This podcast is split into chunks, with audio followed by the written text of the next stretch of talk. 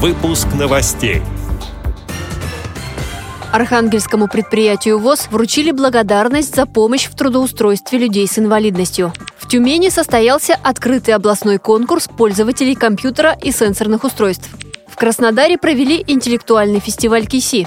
В Нижнекамске прошел чемпионат по рыбной ловле среди незрячих. Далее об этом подробнее в студии Анастасия Худякова. Здравствуйте.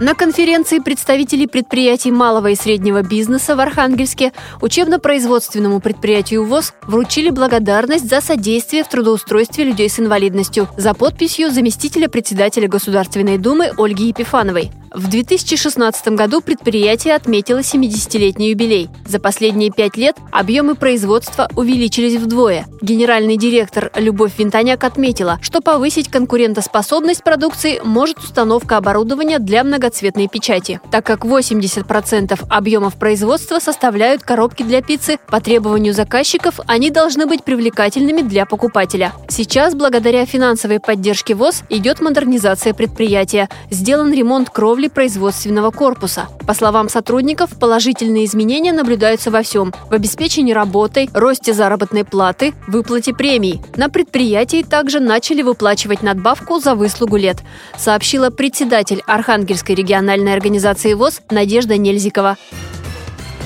Тюмени состоялся открытый областной конкурс «Компьютерный калейдоскоп». Реабилитационное мероприятие проходило в регионе в шестой раз. На состязания приезжали незрячие жители Тюменской, Курганской, Челябинской и Ростовской областей. Это порядка 30 человек. Среди них два конкурсанта с одновременным нарушением зрения и слуха. В турнире участвовали инвалиды по зрению, имеющие опыт работы за компьютером, а также пользователи сенсорных устройств. Конкурсная программа состояла из теоретических и практических заданий. Их разрабатывали в Тюменской местной организации ВОЗ. Впервые на турнире прошли мастер-классы по направлениям компьютерная безопасность, доступная среда в компьютерном пространстве, а также работа в приложении Microsoft Excel. Также для участников подготовили развлекательную программу. Знания исполнителей и музыки они проверяли в турнире, «Угадай мелодию», а в интеллектуальной игре «Что, где, когда» показывали эрудицию, рассказала общественный корреспондент радиовоз Ирина Алиева. Краснодаре провели интеллектуальный фестиваль КИСИ среди инвалидов по зрению региона.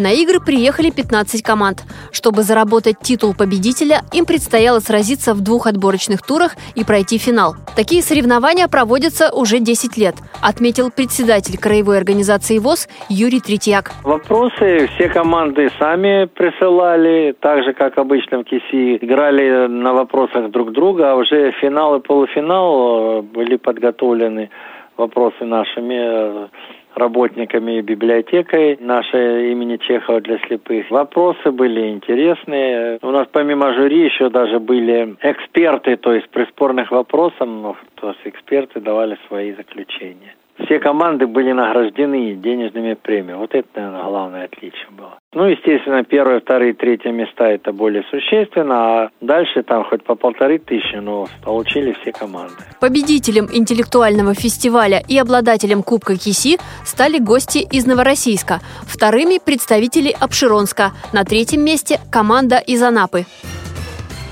В Нижнекамске прошел ежегодный чемпионат по рыбной ловле среди слабовидящих и незрячих спортсменов. На него приехали рыбаки из семи городов Татарстана. Этот чемпионат проводят на Каме четвертый год подряд. Несмотря на то, что погода выдалась ветреная, клев был неплохой. По словам конкурсантов, главный секрет – это вкусная подкормка. Командам нужно было поймать как можно больше рыбы, а в личном зачете призы вручали во множестве номинаций. Например, за самую большую рыбу, за семейную пару, за лучшую визитную карточку говорится на сайте Нижнекамской телерадиокомпании. Эти и другие новости вы можете найти на сайте Радиовоз. Мы будем рады рассказать о событиях в вашем регионе. Пишите нам по адресу новости собака ру. Всего доброго и до встречи!